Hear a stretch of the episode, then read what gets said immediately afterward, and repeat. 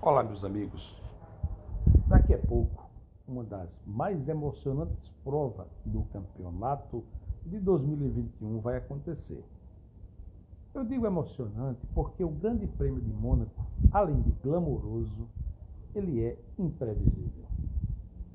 As ruas estreitas, a falta de uma reta, de um lugar para ultrapassar, aquele túnel que você sai da escuridão para a claridade, a curva Sandevor, todas aquelas atrações que já fazem parte da tradição da Fórmula 1 e também do imaginário do fã, estarão ao seu alcance daqui a pouco.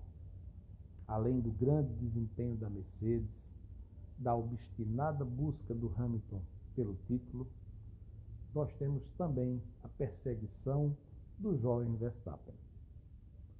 Desta vez, temos um ingrediente novo, que é o ótimo desempenho da Ferrari. Será que o monaguesco, o Leclerc, vai conseguir ir ao pódio em casa? Tudo isso e muito mais você vai acompanhar daqui a pouco na tela da Band ou ouvindo a Band News FM Manaíra. Eu convido a você a curtir essa prova porque ela faz parte da tríplice coroa do automobilismo mundial.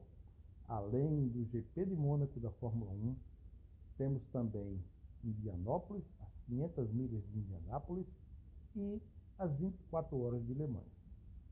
Pois bem, meus amigos, daqui a pouquinho você vai ter a oportunidade de assistir um, uma dessas três provas da Tríplice Coroa.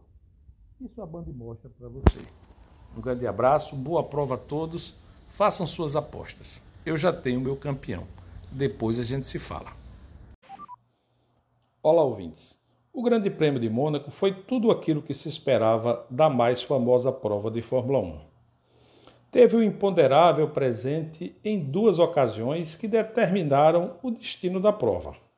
O pole position Charles Leclerc, que obteve a pole e logo após deu uma batida na sua Ferrari nos muros do estreito da estreita pista de Mônaco, não conseguiu largar e coube a primeira colocação ao Max Verstappen, que havia feito o segundo melhor tempo no sábado.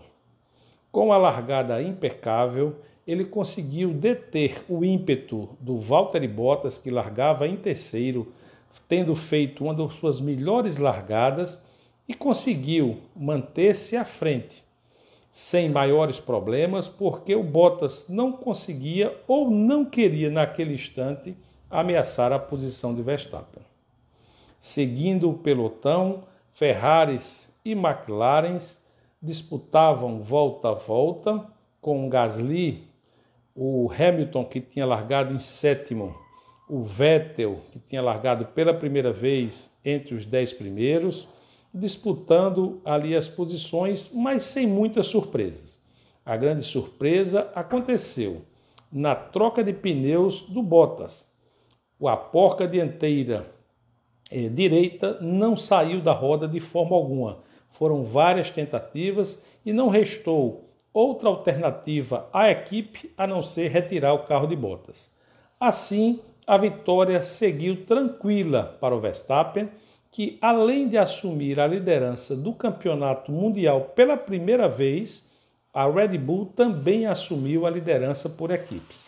Eu digo que o imponderável esteve presente duas vezes, já citei os exemplos: a não largada do Leclerc e a porca da roda presa do Bottas. Mas também é importante ressaltar a impecável condução do Verstappen, que em nenhum momento colocou em risco a sua vitória a brilhante segunda colocação do Carlos Sainz, mostrando claramente a evolução da Ferrari, um Norris muito consistente em terceiro lugar, que conseguiu resistir à pressão do Sérgio Pérez, que fez uma excelente prova, inclusive se beneficiando da estratégia do overcut no seu, na sua parada de pit stop. Depois falaremos sobre o undercut e o overcut em outra coluna e assim podemos ter um pódio inédito, um pódio muito comemorado e a mudança do panorama na Fórmula 1. Agora o líder é Verstappen e a equipe líder é a Red Bull.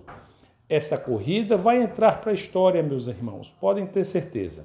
Fiquem atentos, não deixem de sintonizar a Band News FM Manaíra e você vai ficar sabendo muito mais sobre o mundo da Fórmula 1 aqui na coluna Na Pista com Zé.